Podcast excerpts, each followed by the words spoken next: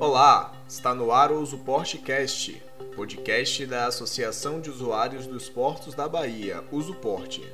Hoje é quarta-feira, 10 de fevereiro de 2021, e nesta nona edição falaremos sobre a THC2, um dos principais problemas que afetam os importadores brasileiros.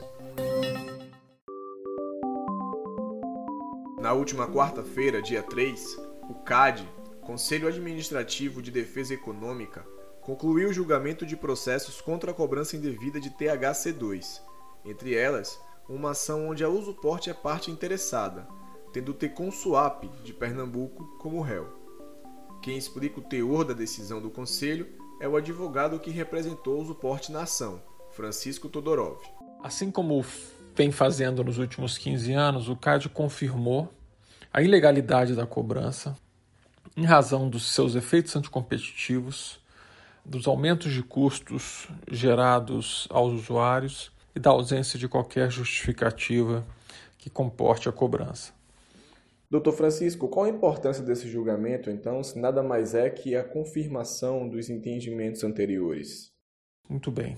O primeiro ponto é que sempre que o CAD julga de novo esse assunto, ele normalmente o faz com a composição diferente de seus conselheiros.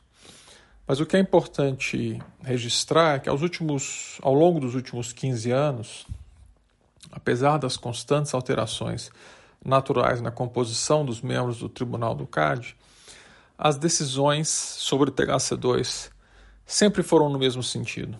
A cobrança é ilegítima e por isso deve ser suspensa.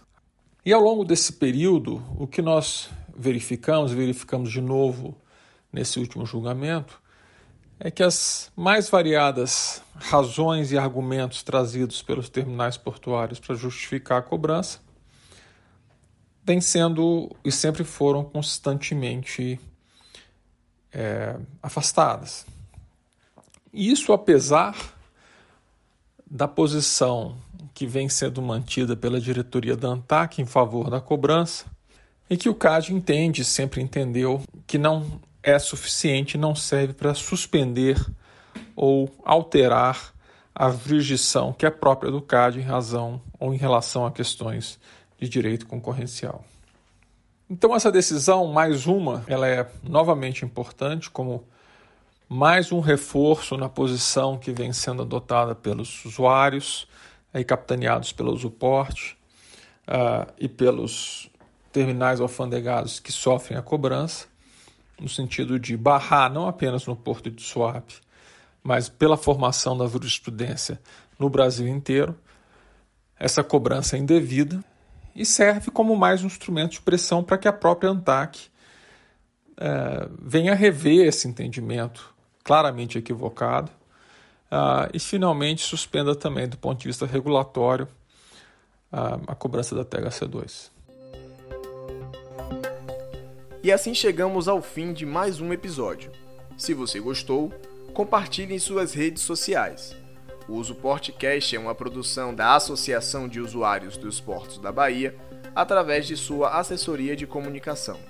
Para saber mais, acesse o site www.usuporte.org.br. Até a próxima!